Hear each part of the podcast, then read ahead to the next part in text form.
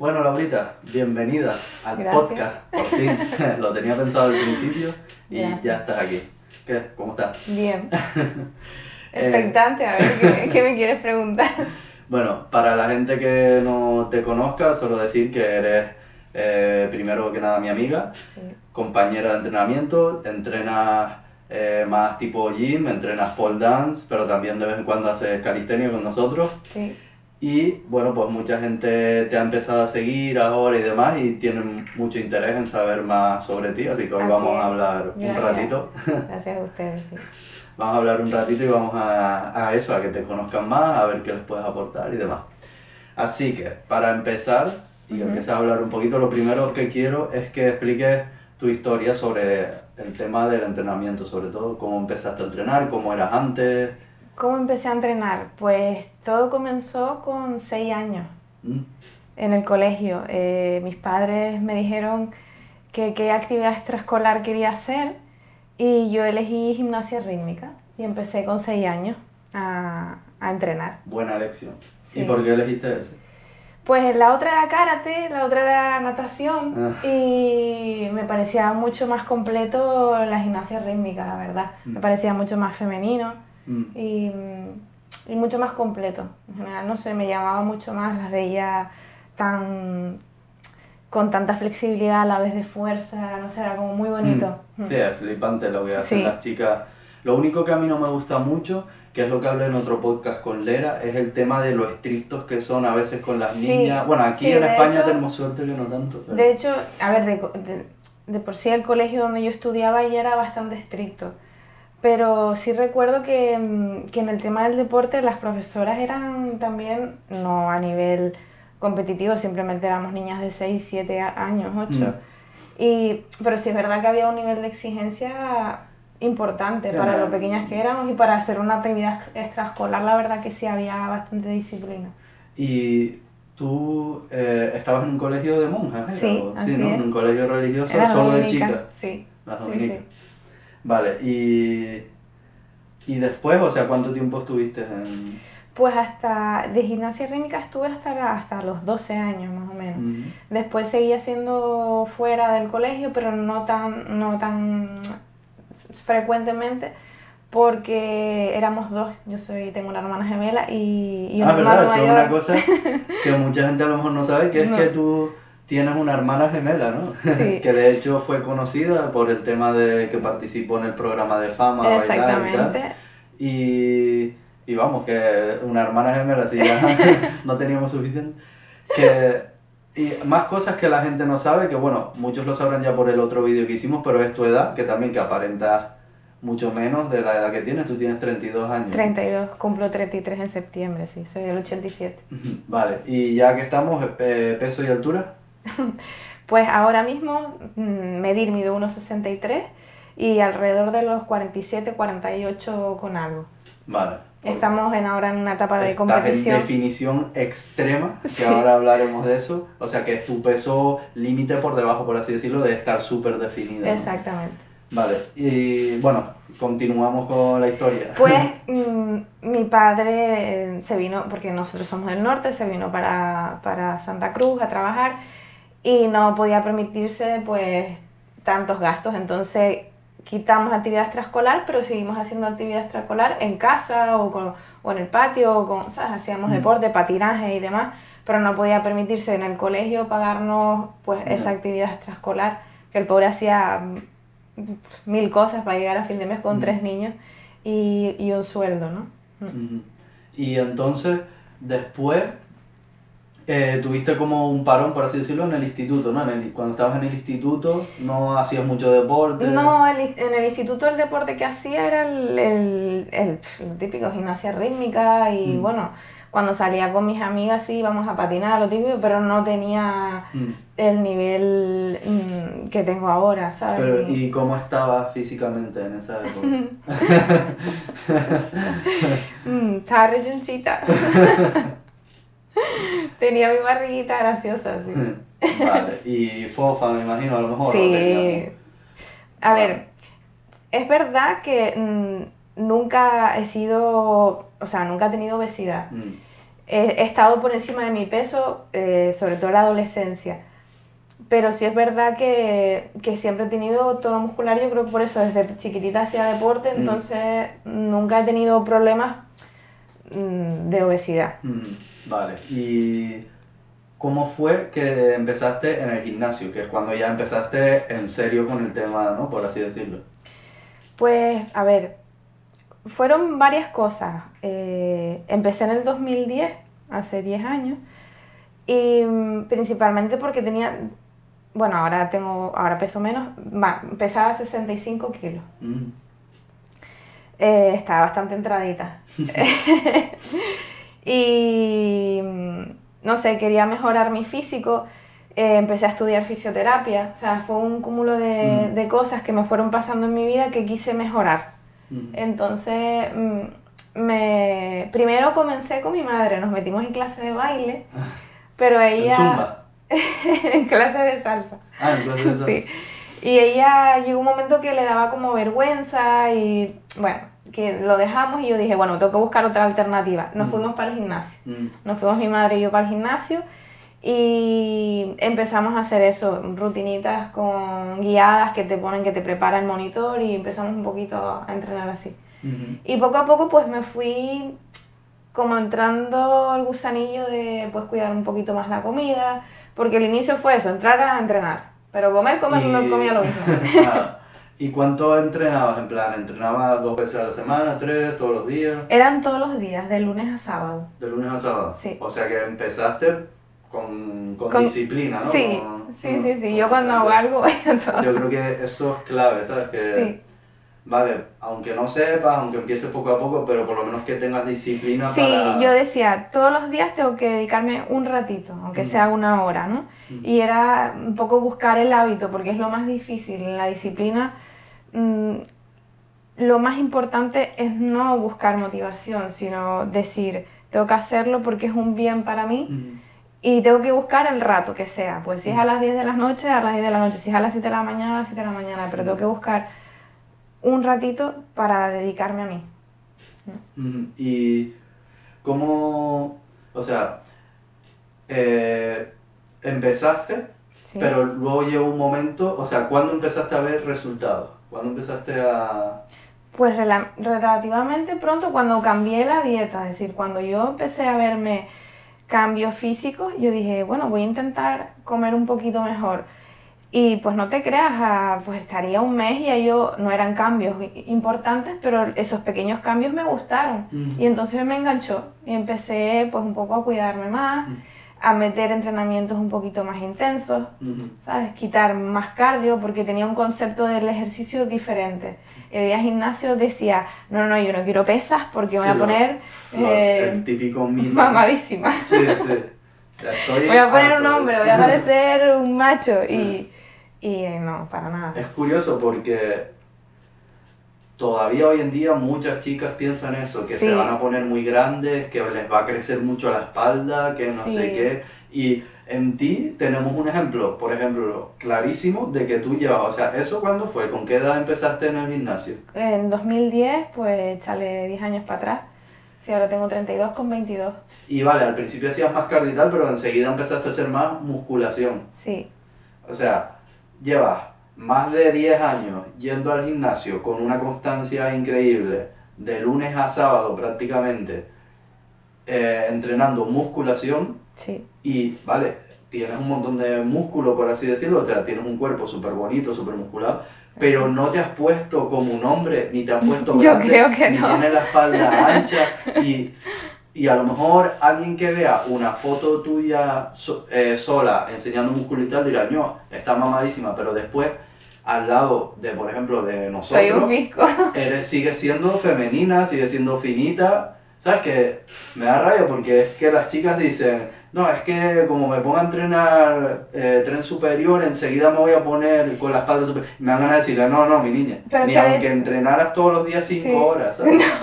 Es que... De hecho, pero es que a mí me pasó cuando yo empecé en el gimnasio y, y, y veía a la gente, veía sobre todo hombres, era mayoritariamente un escenario de hombres. Ujú. Entonces decía, yo me pongo a entrenar pesas y, y, y me va a salir una espalda así. Sí, O sea, claro. Ni se me ocurría, yo decía, yo a mí me deja a mí en mi elíptica, en mi cintita y ya está. Pero a medida que, pues, oye, olvidaba un poco el concepto del físico y lo, le decía, oye, pues voy a entrenar un fisquito porque me apetece, vamos Sí, a porque un también más. te gusta, ¿no? Sí, me encanta, me encanta entrenar, es un momento en el que me vado. ¿sabes? Y que me da rabia por eso, porque a lo mejor también hay muchas chicas que les encantaría ponerse a levantar peso y tal, porque les llama la atención, porque Sí. les gusta, y no lo hacen porque se piensan. Por miedo a, que a se van a deformar su cuerpo. Sí. No, yo creo que es al contrario, lo- eh, es todo lo contrario, yo creo que lo pules, lo tallas. Y se Ah, ponen más bonitas. en Sí, realidad. yo lo creo, ¿eh? Mm. Yo creo que cuando trabajas tu tus músculos, pues lo que haces es eso, darle forma. Ujú. Anatomía. Eh, es que es una pena, es una pena. Entonces son, ¿qué me dijiste desde los 18 fue o los 17? No, a ver, yo empecé hace 10 años, si tengo 20 32 ahora, ah, con hace 10, 22. hace 10, vale, vale. ¿Y tu madre que se quedó por el camino? Mi madre, eh, eh, pues, se, a ver, es que mi madre ha tenido también enfermedades y demás, Mm. entonces ha sido un poco más fluctuante, pero ella sigue haciendo su, su ejercicio. Pero sí es verdad que eh, yo me metí un poco más intenso y, y ella pues quiso pues hacerlo pues de otra manera, pues ir a Mm. caminar, ir a entrenar con, pues a la calle o Mm. cosas Mm. más de su edad Más que suave. ella se veía un poco fuera de lugar en un gimnasio, que me parece mal, aunque yo quiero, pero ella se ve como fuera de lugar ahí. Y que, por ejemplo, si tú piensas en esos días de cuando los primeros años y tal, y te tuvieras que dar un consejo a ti misma de algo a lo mejor que hacías mal o que, o que deberías haber hecho antes o que no te dabas cuenta en ese momento. Pues no sabría decirte porque no, yo creo que no sé, no, no creo que me diría nada porque es que, o sea, disfrutarlo como lo hacía. Ah, Bueno, sí es verdad, es verdad que cuando entraba en el gimnasio eh, te frustras porque, por ejemplo, si entras pensando quiero bajar de peso tanto peso, ¿no? ujú, y ves que los resultados no llegan cuando tú quieres decir las expectativas, es lo más odioso que hay, las expectativas. Porque si te pones aquí y resulta que no eres realista con, con, con tus características y con, Ujú. con tus condiciones, lo que hace es frustrarte. mm, Y muchas veces la gente abandona el deporte por eso, porque se compara con otras personas. Y entonces ese es el gran error, yo creo, ¿no? Que cuando tú entrenas tienes que mirarte a ti, ver los fallos que tienes y mejorarlos. Desde que tú entras en un sitio y te enfocas en lo que están haciendo los demás, ya un poco pierdes... Sí, y también el rollo de planear un poco a largo plazo, o sea, no Exacto. obsesionarse con ver cambios súper rápidos, Sobre sino que eso. es a largo plazo, es eso, tú llevas 10 años, o sea, tú has tenido unos resultados súper buenos, ahora tienes un físico espectacular, pero llevas 10 años. No puedes pretender en un año, en dos, estar así, porque es una No. cosa que se construye con el tiempo. Por eso me refiero a las expectativas. Yo cuando empecé en el gimnasio, ya te digo, pesaba 65 kilos y jamás hubiera pensado el físico que tengo ahora. Ujú. Pero es que además si lo hubiera pensado diría, no lo voy a tener en la vida. Error. no subestiméis. pues eso, que, que no, no te frustres, porque sí es verdad que recuerdo que me frustrabas, mi madre también, porque no bajábamos de peso. Porque claro, otra cosa, vas a entrenar y, y se te abre un poquito el apetito. Mm, es verdad. Y entonces lo que quemabas lo comías. Entonces eso, tienes que un poco pautarte. eh, Sí, hay, hay mucha gente que, mi experiencia también me dice que hay mucha gente que, que se fija en el tema de ejercicio, en plan, ¿qué ejercicio puedo hacer para bajar de Sí. peso? ¿Qué ejercicio? Pero la dieta es como que no quieren ni No. escucharlo. Y tú le dices, no, pero ojo, la dieta tienes que también... es un gran Y, y porcentaje. te hace así, te dice, ¿y ejercicio? ¿Qué ejercicio? pa-?" Como que no quieren escucharlo. Y que ellos, en el fondo de su cabeza, están como diciendo, no, no, pero si yo hago mucho ejercicio, la dieta eso lo quemo que- yo como- Pues eso lo quemo, tal. Y se lo vuelve... Pero el- la dieta tiene... Sí, sí, la dieta... Ah, sí, sí. ¿Y el ejercicio cuál? ¿Sabes? Y es como, joder. Y no se dan cuenta que es muy importante, sobre todo, obviamente, a nivel de resultados visuales. O sea, si fuera Eh, así, vamos, estaría haciendo yo cardio, Ojalá, ¿no? Ojalá comiendo lo que yo quisiera haciendo Claro, cardio. claro. Yo digo, mm, normalmente por las mañanas solo. eh, entre ir y volver al trabajo, ya te digo, no quemo más de 200 kilocalorías y eso, Y, eh, y eso es el, el desayuno. Claro, sí, eh, y es cardio que hacen, no es que sean 5 minutos ir y 5 volver. es No, no, una, no. Una pateada. Sí. Uf. ¿Y por qué? ¿De dónde crees que viene eh, esa disciplina que tienes tú? Porque no todo el mundo creo yo que es capaz de decir, vale, voy a ir al gimnasio de lunes a sábado y cumplirlo, porque hay mucha gente que lo hace el primer mes y después ya empieza a fallar, y luego empieza a tal. Y tú, sin embargo, lo has llevado yo creo que prácticamente a rajatabla, ¿no? Sí, o sea, o hay épocas que has estado No, nunca. O sea, llevas 10 O años... sea, yo no entreno y, y- y yo creo que me enfermo. Pero, ¿cuántas veces dirías que has fallado en, en, en estos 10 años de lunes a sábado? ¿Cuántos días has fallado que dices, "Oh, hoy no voy? Eh, nunca. nunca, te lo juro. Lo único que he estado, a lo mejor épocas que he estado mala, Ajá. que no puedo, o por ejemplo tuve una cirugía de, Mm. de un lipoma que me tuvieron que quitar. Estuve dos semanas que me comía las uñas porque no me dejaban entrenar por los puntos y demás. Ya. Pero nunca... Sin, sin causa justificada, Nunca. No, no has fallado nunca. Nunca. Siempre por enfermedad o... Exacto, porque si el gimnasio estaba cerrado, pues me voy a caminar o me voy a hacer, o me voy a hacer pola a la, a la barra del parque. Todos los días entreno algo. De hecho, de lunes a lunes entreno algo. De lunes a lunes. De lunes a lunes. O sea, los días de descanso también buscas algo. sí, Dios. de lunes Y- a lunes. ¿De dónde crees tú que viene esa disciplina? O sea, ¿cómo, cómo lo has hecho? ¿O de dónde sale? ¿O por qué eres así? O... Mm, bueno, puede ser, no lo sé, quizás, no sé si te sé contestar a eso, pero eh, yo paso mucho tiempo sola y, y reflexiono mucho, me, gucho- me gusta mucho escuchar, eh, pensar las cosas que me pasan a diario Mm. y mm, el entrenar me ayuda, ¿sabes? Y me, me deja concentrada en ese momento en mí y me siento súper bien.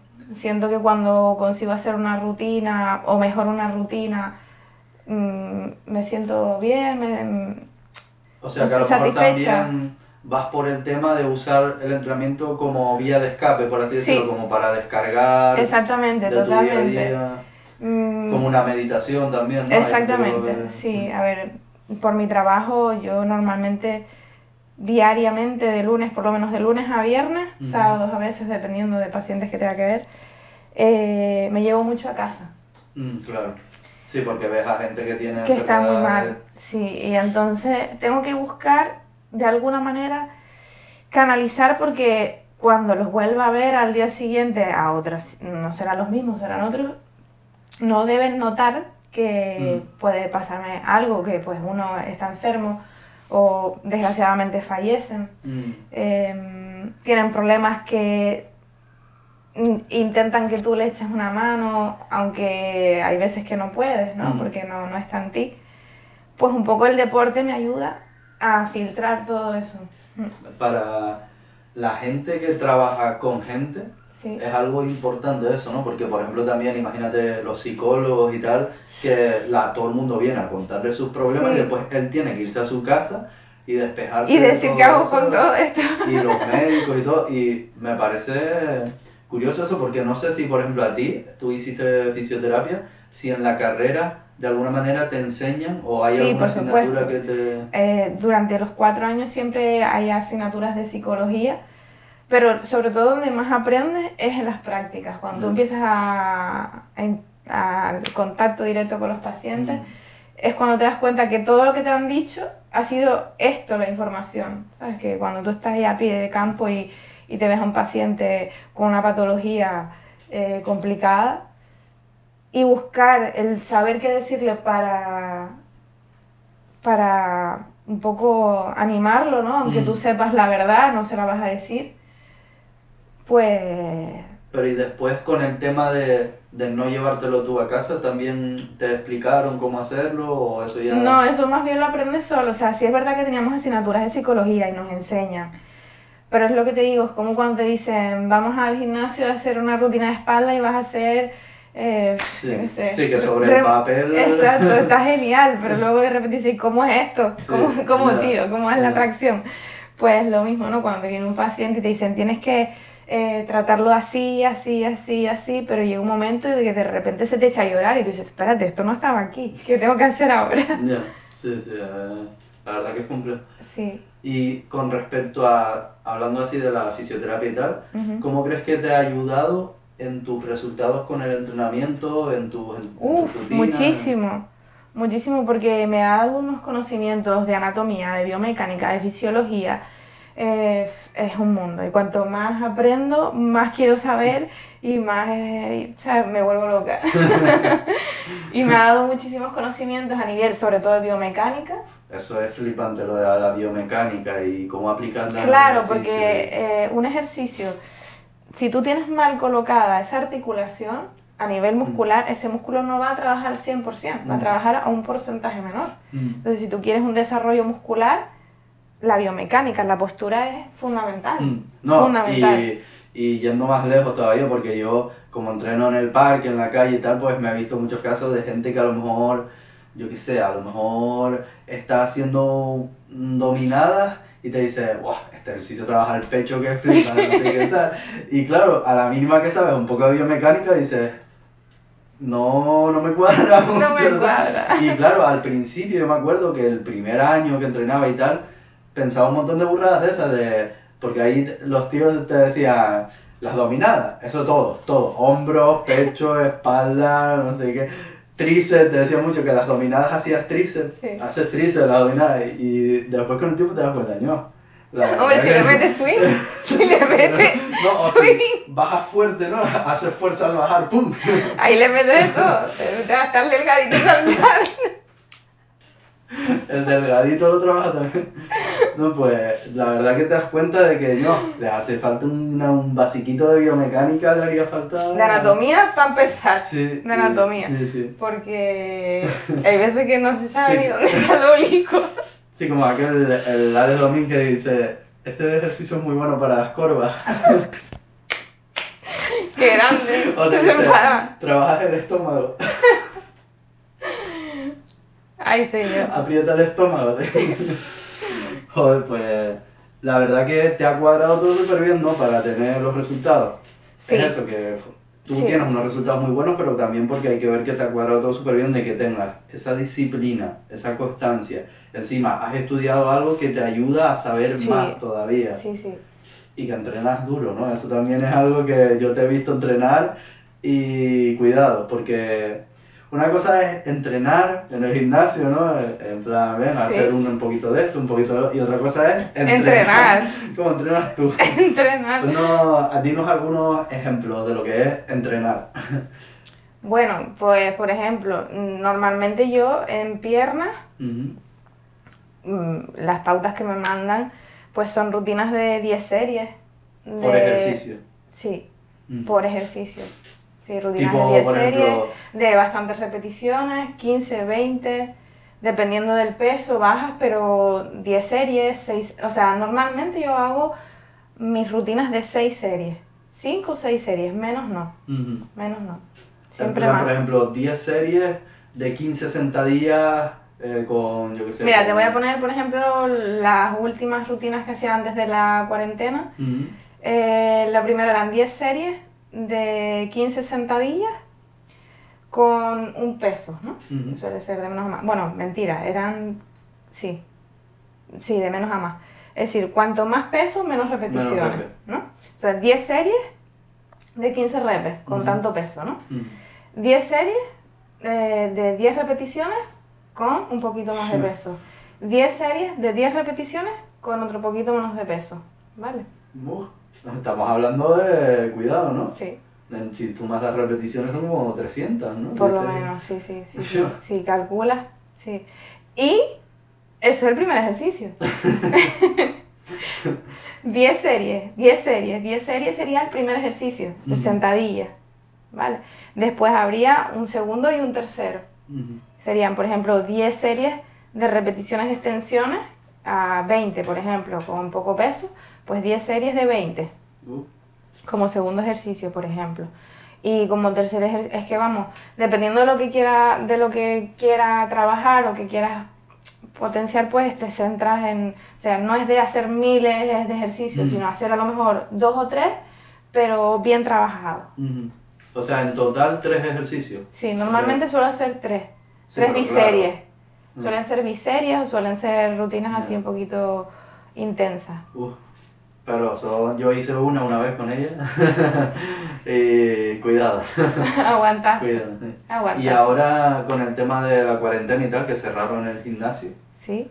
¿cómo te Pues me he buscado la vida como he podido, porque entre botellas, Palo de escobillón, palo de escobillón y bandas elásticas, sillas, taburetes, sillas, ¿no? taburetes, yo decía, no puedo dejar de entrenar. puertas, Esto que he conseguido durante 10 años no me puedo, no, obsesionada. Pues dije, no, mm, no, pero sí es verdad que lo necesitas y son muchas horas encerrado. Y a mí el hacer ejercicio, ya te digo que aparte de que me hace sentir bien físicamente, mentalmente me ayuda y no puedo dejarlo, no puedo.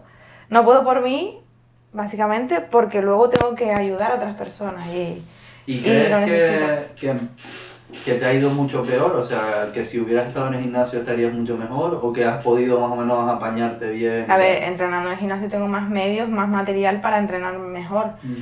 Mm, a ver, no pierdes tanto. Si tú sigues manteniendo eh, la actividad física a una intensidad más o menos intensa, pues evidentemente no vas a perder tanta masa muscular que si dejas por completo de entrenar. Mm. A ver, el, el músculo tiene memoria, ¿sabes? Tiene Sí, que a lo mejor para perder músculo tendría que pasar más tiempo. O sea, Mucho en- más en tiempo. un mes no pierde. en Exactamente. Y una actividad casi nula para que tú llegues a perder tanta cantidad de masa muscular. Es decir, o sea, además hay evidencia que lo dice, ¿sabes? Que, que nos obsesionamos con que no, ahora en la cuarentena no puedo entrenar en el gym y me voy a quedar eh, en el chasis, como dicen, ¿no? Y no es así. Si tú mantienes un estímulo en el músculo, eh, evidentemente vas a perder vas a perder, pero no vas a quedarte Mm. flaco ni vas a, mm, a perder tanto perímetro Mm. muscular como para asustarte, ¿sabes?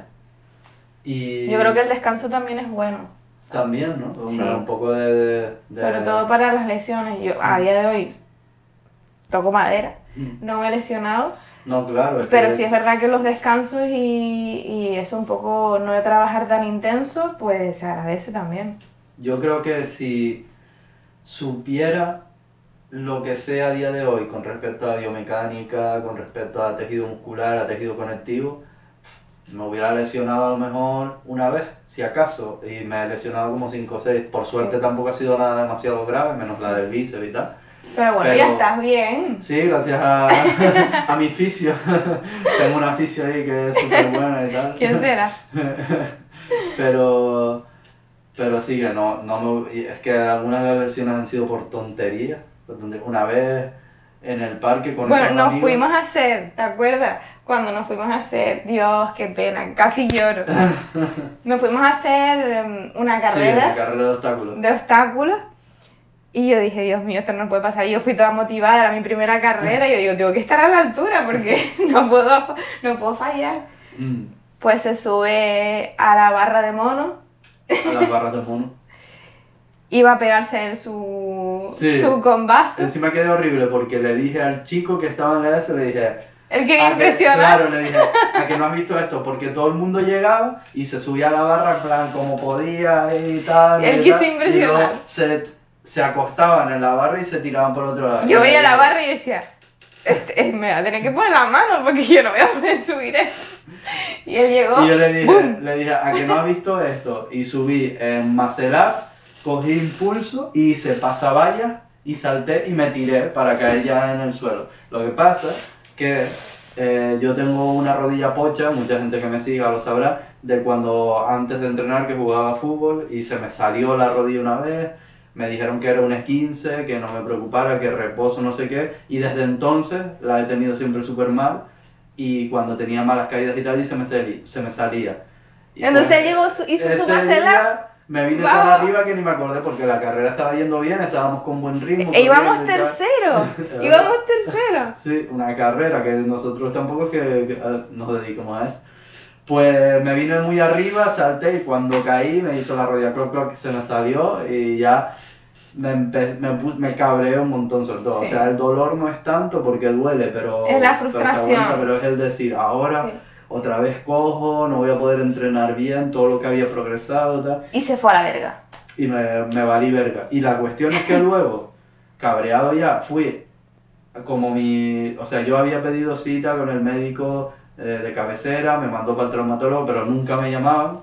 Y como estaba cabreado ya, pues me dijeron que yo no sabía que podía ir a un centro privado y que me hicieran una resonancia, resonancia. por lo privado pagando. Pues fui y la pagué y me la hicieron y efectivamente me dieron un informe y me dieron que tenía Que tu el- rodilla estaba pocha. el ligamento Ligamento cruzado roto. roto. y el menisco también. Entonces, claro, a- ahí entendí, claro, normal que siempre se me saliera la rodilla si no Sí. tengo el ligamento. Pues total que justo ayer tuve la cita con la traumatóloga, por fin, después de ocho años, y ya me, me dio cita para que me llamen para la preanestesia, Muy para que me operen, y al final pues me operarán, estaré una semana que no podré hacer nada, luego empezaré con tren superior y luego No poco a poco rehabilitación, a ver si encuentro una, una buena fisio que me haga una buena rehabilitación. Y, y ya lo bueno es que en teoría después de eso ya quedaré con la rodilla como nueva, por así decirlo, que no me va a generar las molestias que tengo ahora, porque yo me lo callo, porque yo soy muy sufrido, como dicen, pero, pero yo cada vez que entreno pierna noto la rodilla súper rara, me duele después al día siguiente, si la flexiono Sí, mucho claro. me quedo un poco cojo porque llega un punto que me duele y me duele después al caminar. Entonces es como siempre esa molestia que tengo ahí. Tienes la cabeza ahí. Sí, y, sé, y también sé que, por ejemplo, intentando freestyle y tal, que si caigo mal o caigo de lado o caigo sobre esa rodilla, pues que se me va a salir y me voy a quedar cojo. Entonces, pues, Miedo. creo que puede ser un alivio para a partir de ahí ya tener una rodilla relativamente normal y no estar tan preocupado siempre y que no me pasen esas cosas. Bueno. Así que veremos qué pasa. pues lo que te iba a decir, una, por ejemplo, una de las lesiones que tuve fue con esa gente que me decía, los, estos que decían, no, las dominadas son buenas para el pecho, para los hombros, para todo. tal.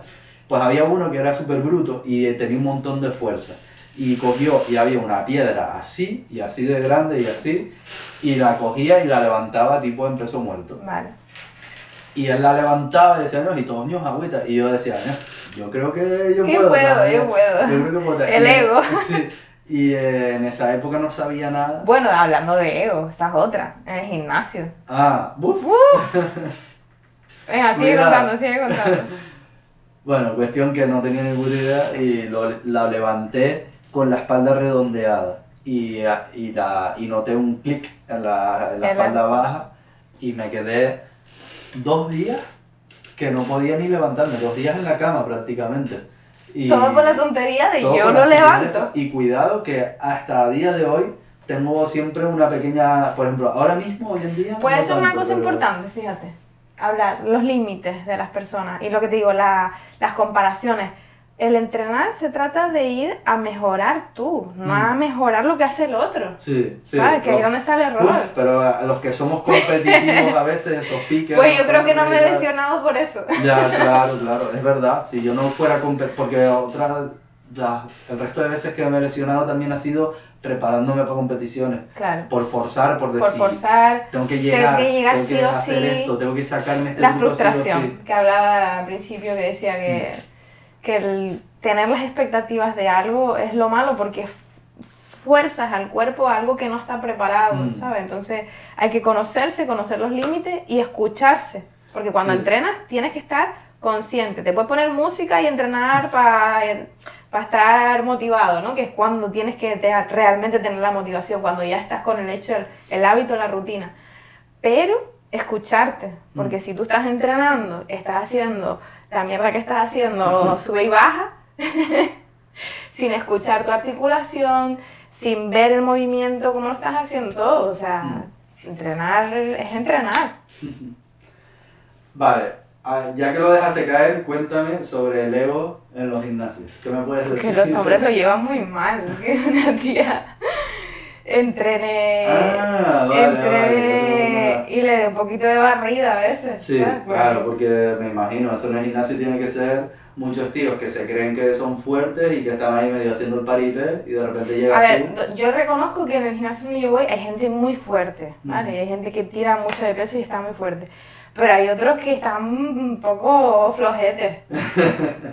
Pero Ya. Hay de todo, pero, pero sí es verdad que mm, hay mucho hombre que se pica cuando ve que una mujer Mm, que le das tiene el mismo peso o más o menos va con el mismo peso y, Mm. y va sobrada, ¿sabes? Ya. Lo lleva un poco mal. Sí, yo lo que veo mucho cuando he ido al gimnasio y tal es sobre todo el tema del ego de lo que son los levantamientos de ego, de ponerse no sé cuántos mil kilos en sentadilla, pero luego está el compañero detrás así y le dice, Eso, por ejemplo.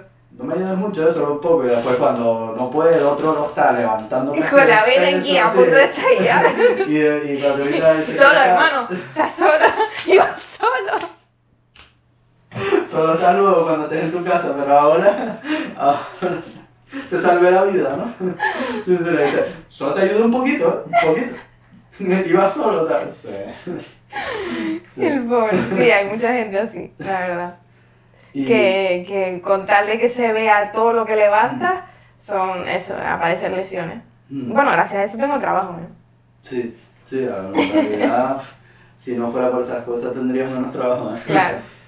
Que, vale, vamos a hablar también del tema de competición. Tú te estás preparando, bueno, llevas meses preparándote, estabas preparándote para competir tradicionalmente como toda la vida y llegó lo del virus Sí. Y has tenido que pasar a una competición online, ¿no? Que se organizó, que la organizaron como por, por aportar algo, ya que todo el mundo se Sí, estaba preparando yo creo que Me parece que es una buena iniciativa para mantener la motivación en la gente que se quiera Mm. preparar para competir. Y sobre todo yo creo que ayuda a gente a que siga entrenando y siga pues eso, motivados, Mm. que no se dejen, porque la salud es algo importante, no se trata de tener un físico 10, sino cuidarse, ¿sabes? Mm. Y tener salud física es tener salud mental también. Que por cierto, por si alguien lo estaba dudando, tú eres natural, o sea, aunque vayas Por a competir, supuesto. no has utilizado nada y estás 100% natural. Sí. Que...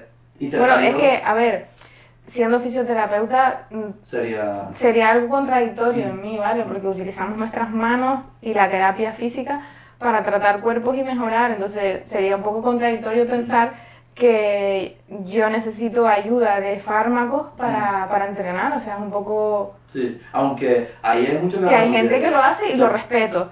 Lo respeto de verdad porque jugar con esas cosas es algo serio, ¿eh? Mm, Pero yo reconozco que yo quiero hacerlo así porque creo que parte de la disciplina que tengo, ¿no? mm. que, que las cosas se consiguen con sacrificio, con esfuerzo y con dedicación.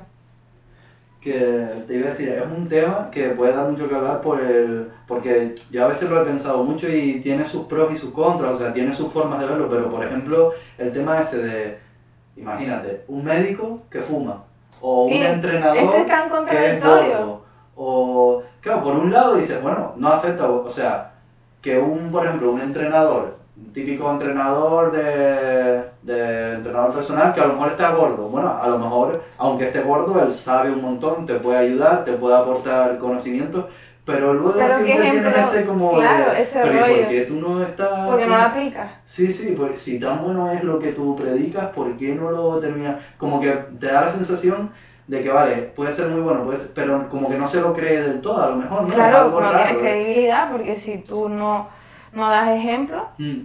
Es, es curioso eso, eh, y me acordé porque cuando fui ahora a lo, del, a lo del hospital y tal, me veía a los médicos por fuera fumando sí. y me choca, ¿no? Claro que choca, es como- promueves la salud y tú fumas, que es algo Eh, es raro, que enferma. Mm, es- es raro. Bueno, ¿y cómo ha sido la preparación para la competición? ¿Cómo la has llevado? ¿Qué tal te ha ido? ¿Cómo- Pues mira, a ver, básicamente en general eh, empezamos a preparar en septiembre, Ujú, estamos a mayo. Por lo general no me ha costado. ujú. Te soy sincera, porque ha sido algo progresivo, ¿vale? Ha sido ir apretando la dieta mes a mes, ver más o menos cómo va respondiendo el cuerpo.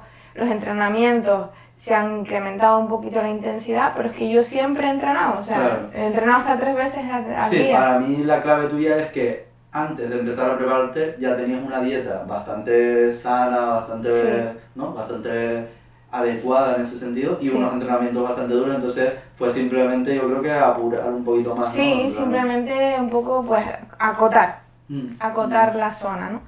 Y mm, nada, sinceramente lo que sí me ha costado ha sido estos últimos meses por el confinamiento, mm, que el verte encerrado, pues se te viene un poquito la casa Sí, encima. Te dan más ganas de comer golosinas. Claro, te da, más- te da un poquito más de ansiedad. No quizás no ansiedad, pero sí te dan más ganas. Tienes como más apetito, ¿no? Mm. Y, y tienes la facilidad de que puedes abrir cualquier armario y comerte Mm. algo. Entonces se complica un poco más. Mm. Pero yo creo que si tienes fuerza de voluntad puedes conseguir lo que quieras. Si eres más fuerte tú que tus pensamientos, Mm. pues gana el pensamiento mayor. Y esta última etapa en la que ya estás teniendo una dieta mucho más restrictiva, ¿no? Porque ahora, por lo que me has dicho, Ahora sí tienes está- una dieta de 1000, 1200 calorías al día, que es poquísimo. eh. Hasta hace unas dos semanas, una semana se, se redujo a mil, no llegaba a mil. Ujú. Y ahora estamos un poquito más, pero sí es verdad que, que ha sido, esto sí ha sido un poquillo duro. Sí. ¿Qué te has notado? Porque yo me, me llamo yo y mi preparador me llama también que tengo una mente de obesa. Mm, Es decir, que yo como por los ojos. mm. Es decir, me encanta comer, no tengo, no, no tengo fondo. O sea, Ya. ¿Y tú vas a cuando- comer, comes, te llenas y ya está. Yo no, yo es como que no tengo, o sea, eh, eh, está ahí va- un vacío, hay un vacío en mi estómago. Y entonces restringirme tanto la comida, reconozco que me ha costado, me ha costado bastante. Sí, me imagino que cuando te ves ahí el trocito de merluza y dos trozos de lechuga y una clara de huevo no, no te entra mucho por los ojos, ¿no? Mm, mm, Se me aguaban los ojos un poco, Con ganas de llorar, ¿no? se aguan los ojos un poco, pero luego dices, a ver, ¿por qué estás haciendo esto? Lo estás haciendo porque quieres, ¿no? Mm. Eh, ¿Con qué finalidad? Pues eso, eh, afianzar un poco los valores de disciplina, de constancia, dedicación y de que si tú te esfuerzas realmente en algo, lo consigues. Pero sobre todo por buscar fortaleza mental. Esto era sobre todo con la idea de, de fortalecerme a nivel mental. Y te quería comentar, eh, ¿qué era? Se me fue. Eh, ah, que como es una competición online, ¿Sí? lo bueno, que aprovechamos para comentar a todos los que nos estén viendo, es que va a haber votaciones populares, o sea que la gente puede votar para que tú ganes. Entonces, Sí. que estén atentos a... Hay, una, hay una parte de la competición, es decir, eh, van a votar los jueces, Mm. pero después hay una opción que pueden votar pues, la gente que, que quiera, ¿no? El No, y público. son dos competiciones. Son ¿no? dos Que ahora competiciones. salió otra justo en las mismas de la IFBB España, sí, de España. y tal. Sí. Y en las 12 hay votación popular, que lo vi, Sí. así que, que estén atentos a Instagram sobre todo y tal, que avisaremos para que entren ahí a votar, para que Laurita, para que demuestren que la apoyan, ¿no? Esperemos, así se va a agradecer, la verdad. Mm. Se agradece. Sí, tú vas a ser el Henry, vas a ser Henry, de- Del metro de Madrid. todos te van a lanzar sus votos. Vas a ser el Henry del Metro de Madrid. Entonces, eh. ¿eh? Ah, ahora, tema pole dance, que es otra cosa que es como muy importante en tu vida, sobre Uf, todo, por ejemplo, mucho. en tu Instagram y tal, se ve mucho pole dance, ¿no? Para mí el pol, para mí el pol, a mí me quitan pol y yo creo que no sé qué haría. Porque ahí es donde yo más consigo filtrar todo, porque Es em- más expresivo sí, también, ¿no? sí, sí, sí, busco el movimiento, es tocar la barra y yo sentir paz, ¿sabes? Porque es como mi momento y simplemente pongo música y lo que surja, o sea, Mm. tengo movimientos pensados o no, pero desde que yo pongo un tema que me llegue es como, "Pa, vamos a bailar, vamos a Mm. soltar, ¿no? ¿Y cómo fue que lo descubriste? ¿Cómo empezaste? Pues lo descubrí, eh, no recuerdo exactamente si fue hace tres, tres años y medio, sí, en septiembre, de Ujú. hace tres años y medio. Este serían cuatro, vale.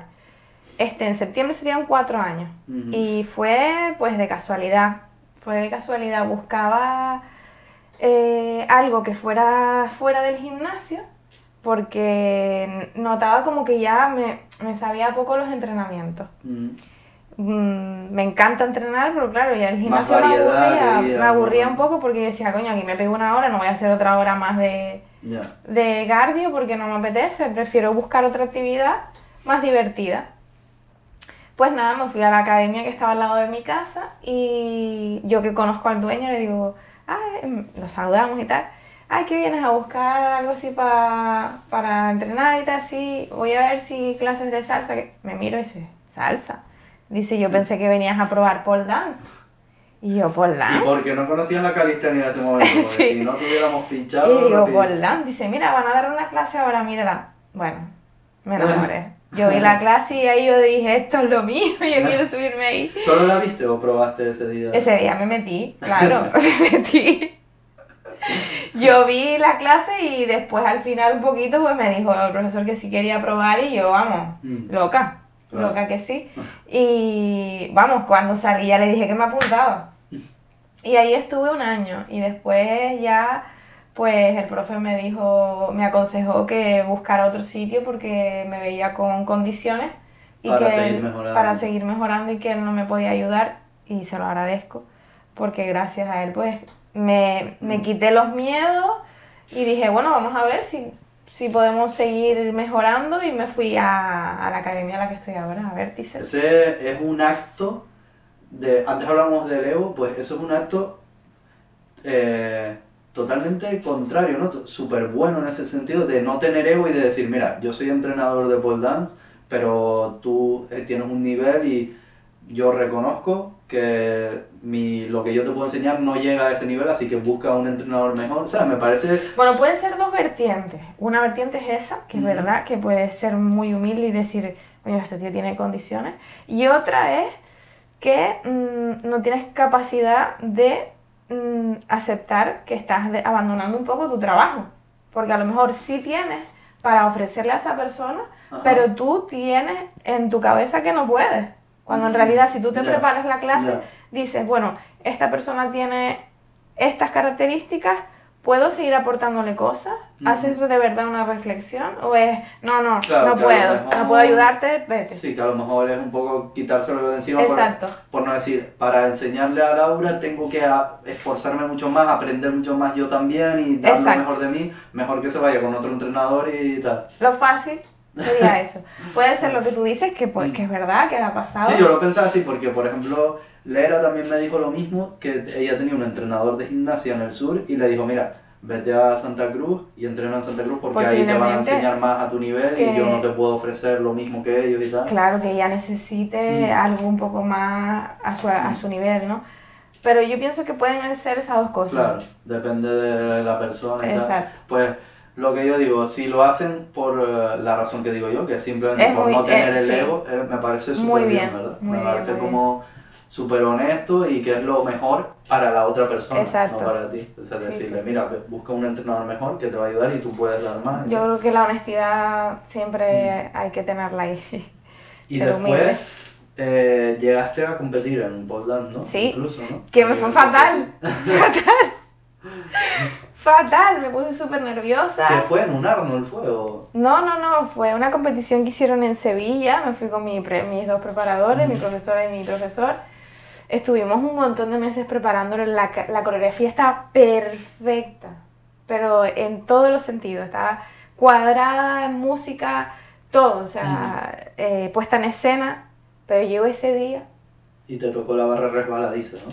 y, y de los nervios que tenía, de la impresión de verme ahí y que no estaba pasando un momento muy bueno, la verdad, fue como que se me juntó todo y, y- y yo me di cuenta que no soy competitiva.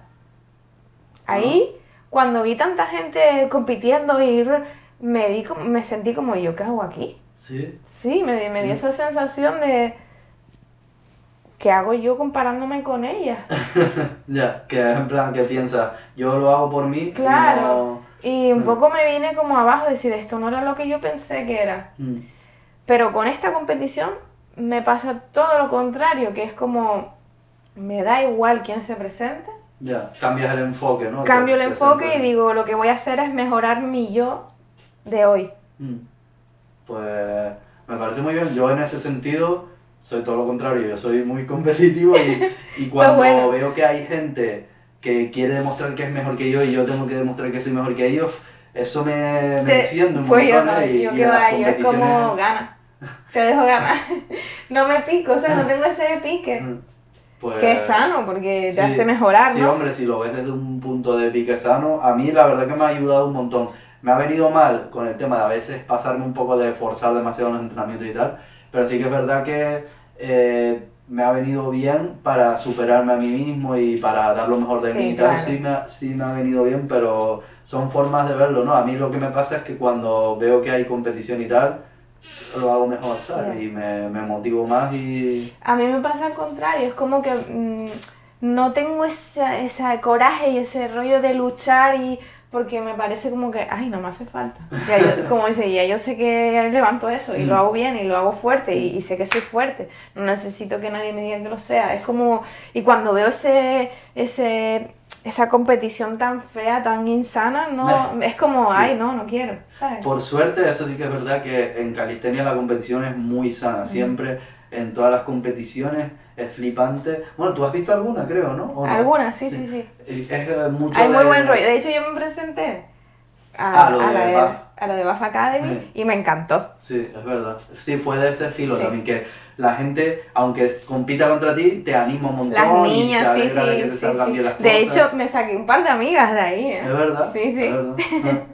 es curioso, es curioso porque en calistenia, por ejemplo, tú miras en el fútbol y es horrible. En el Sí. fútbol se insultan, se Es que, pegan. es que lo que no entiendo del, de- del deporte es eso, si se supone que tenemos que unirnos para disfrutar de algo que nos gusta, Mm. que tenemos eso en común, que nos Mm. gusta esto, cuando podremos, podemos hablar de eso, de ese tema y Mm. tener un tema de conversación ya que nos une.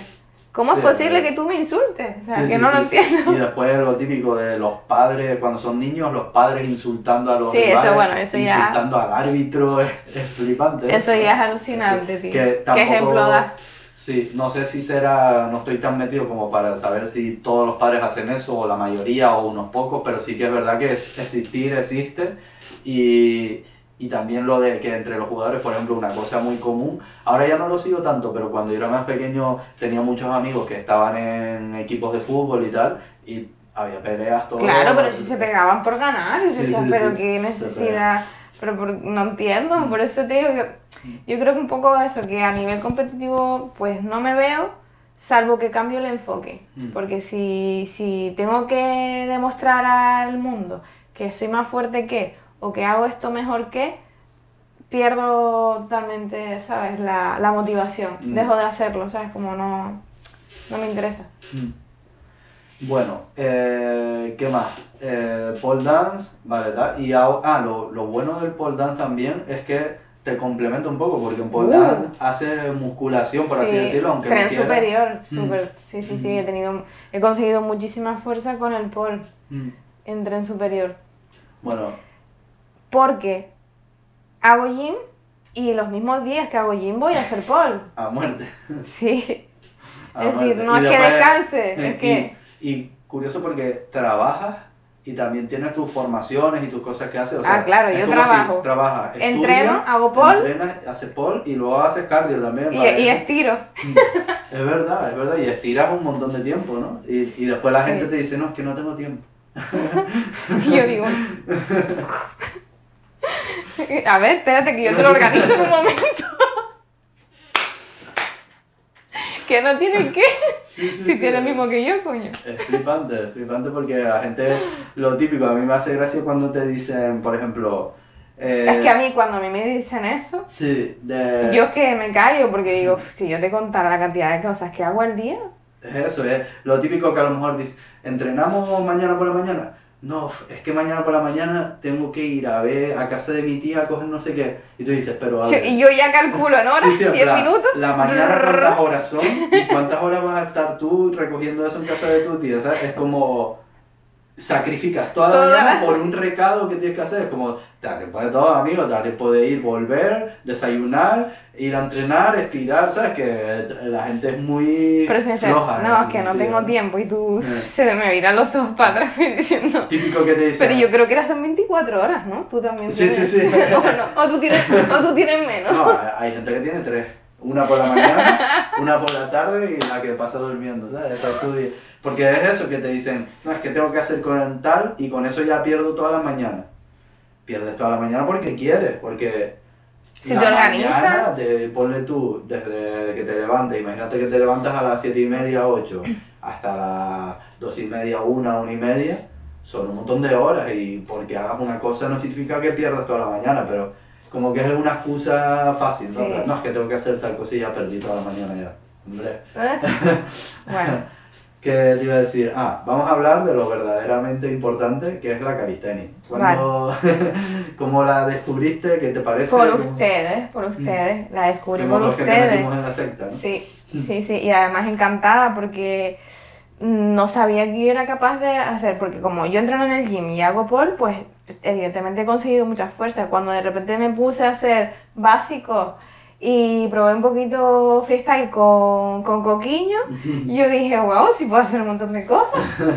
Y no sabía que podía Sí, sí, hacer sí, tanto. claro, es que obviamente tenías fuerza para con todo lo que has entrenado, todo el tiempo que hay en el gym y en pole dance, que en pole dance es mucho tirón y Mucho tal, tiro, mucha tracción. las dominadas y tal. Sí, Y, y es curioso porque creo que es algo que me- las comunidades, eh, sobre todo tinerfeñas de calistenia y de pole dance, me deberían agradecer.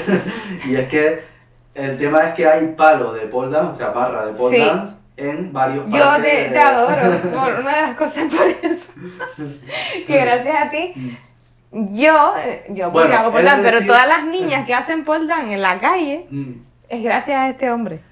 Es decir, que en, en gran parte, o sea, yo fui el que lo gestioné, pero la idea salió de Martita, de Marti, porque cuando yo estaba gestionando todo lo de, que no era yo solo, sino éramos un grupo, pero también hay que decir que yo era el que estaba más pendiente, el que iba más a las reuniones y todo el rollo, estábamos gestionando de qué parque queríamos, cómo diseñarlo, hablar con las empresas y tal. Eh, Marti me dijo, que tenga barra de pole dance, que tenga barra de pole dance, hay que tenga barra de agradecérselo a Marta. dance". Sí. A Marta. Y, y se los dije y, eh, y surgió y encantados y la pusieron, el primer parque, el de la granja, con la barra de pole dance. Y luego, como en el parque de abajo, de la Plaza España, lo que hicieron fue coger el mismo diseño, modificarlo un poquito y volverlo a poner, pues también tiene la barra de pole dance. Y la verdad que está genial porque nos ha servido para unir un poco las comunidades. Hombre, por supuesto, por Está- supuesto. Para unir y sobre todo para, para gente, por ejemplo, que muchas veces pasa eso, a las, a las chicas sobre todo, nos da a veces muchísima vergüenza Mm. eh, empezar en pole por el hecho de que tienes que estar con Claro. poca ropa. Y hay Mm. niñas que eso lo llevan un poco mal. Entonces, entrenar un poco a ciertas horas donde no haya nadie y tú puedas empezar un poco a, a hacer contacto con la barra, Mm. pues eso ayuda. Eso es verdad, eso es una cosa que me he dado cuenta, que a veces vas al parque a horas medio raras, muy temprano o muy tarde por la noche y tal, y hay mucha menos gente entrenando calistenia, pero de repente te encuentras a chicas haciendo pole dance. Claro, porque claro. evidentemente para, para tener buena tracción necesitas el contacto con la piel. Cuanto Mm. más contacto de piel, mejor. Mm, Entonces para eso necesitas poca ropa. mm. Pero es verdad y entiendo que hay mucha gente que le dé vergüenza, entonces busca ciertas horas. Pero, Pero tienen que quitarse la vergüenza, Sí. que el cuerpo humano es muy bonito. que por cierto, Sea esa como es sea. una cosa también que yo creo que dice mucho a favor de los calisténicos, porque yo lo he visto, que a lo mejor en el gimnasio, una chica que vaya con poca ropa, que vaya pues un poco más enseñando y tal, recibe muchas miradas, comentarios, Sí. eh, de todo, ¿no? Sí, yo nunca, reconozco, nunca he tenido ninguna sensación así como incómoda cuando he estado entrenando y yo entreno con shorts, ¿sabes? Mm. Que se me ve media nalga. Ujú. Eh, porque necesito pues contacto, pues a lo mejor pues eso, para hacer el Superman, para hacer ciertas figuras que Mm. necesitas contacto sobre todo de inglés y jamás. Por jamás, eso jamás. que en el- lo que te quería decir eso, que en el parque, en calistenia, los que hacemos calistenia, creo que en general somos mucho más Sí. respetuosos en ese sentido de, de no estar pensando en esas cosas Sí. o de no, de no ser agresivos en ese sentido. Y yo creo que cuando las chicas están haciendo polls eh, y estamos todos entrenando, se han sentido siempre como muy Yo, acogidas, ¿no? yo De que- por lo menos sí, yo de- creo lo, que... lo más que he visto siempre es que alguno dice, yo quiero intentar algo tal. No, de hecho se a- animan. Sí, sí, se y animan a más, más de uno ha probado conmigo, enséñame esto, enséñame lo otro, y yo encantada. Y se han, se han... Eso, no hay ese ego que Sí. hay a lo mejor un poquillo en el gym. Sí, claro, de decir, no, eso que es muy de todas maneras no hay que hablar tan mal de mí que, que del gym que yo entreno en el gym, pero si es verdad, reconozco Mm, que un tío no me viene a decir, Lau, entreno contigo, va a hacer piernas para que me enseñes eh, a entrenar duro piernas. Ya. Pero Ya, sin embargo, si me dicen, enséñame por, Mm, o sea, ahí hay que reconocer las cosas. Sí, sí. Yo creo que hay un ambiente mucho más bueno en ese sentido y mucho más de comunidad y de hablar. Sí. Porque también en el gimnasio la gente como que va un poco más a su bola, ¿no? Sí, Cada lógico. uno con su, Con su música con su tal. música, con su, ¿no? Esta máquina, ahora me toca la otra, cuánto te falta, no sé qué. Y en las barras somos más de... Sí, más de comunidad. eh, y de entrenar juntos y todo. Sí. Conclusión, que la calistenia es lo mejor. Dream workout. Street workout. Sí. que bueno, ya llevamos, llevamos un buen ratito, así que yo creo que podemos ir cerrando aquí. Sí. Eh, solamente recordar que la sigan en Instagram y que estén pendientes para cuando sea la competición para Sí, votar todo. please. Yo en mi Instagram avisaré también. Y que nada, que volverás al podcast seguro, haremos más episodios. Espero También, que sí. eh, ella eh, está muy pendiente de los mensajes, ¿no? Así que que te manden también preguntas. Yo suelo, a ver, vamos a decir las verdades. Yo leo todos los mensajes, Uf, todos, todos los mensajes. eso es tener paciencia. O sea, otra cosa más que haces en el día, ¿no? Eh, sí. ¿Cuántas horas tiene tu día? 46. Yo contesto todos los mensajes. Quizás puedo tardar 3, 4, 5 días, pero los contesto todos, ¿vale? Uf. Bueno, lo que yo quería decir es que ahí aprovechen y también te hagan preguntas que a lo mejor que no puedas contestar en una frase por el Instagram y que en, en un futuro podcast Sí. pues podemos hablar sobre algún tema pues largo y tendido, ¿no? sí. Y poder de- dar detalles y tal. Eh, así que genial, ¿no? Yo creo que ya podemos ir cerrando ahí. Denle todo su apoyo, déjate un like ahí, ¿eh? Que esto se merece un buen like. Eh, nada, suscríbanse, todo el rollo, den apoyo. Muchas y gracias. Nos vemos en próximos episodios.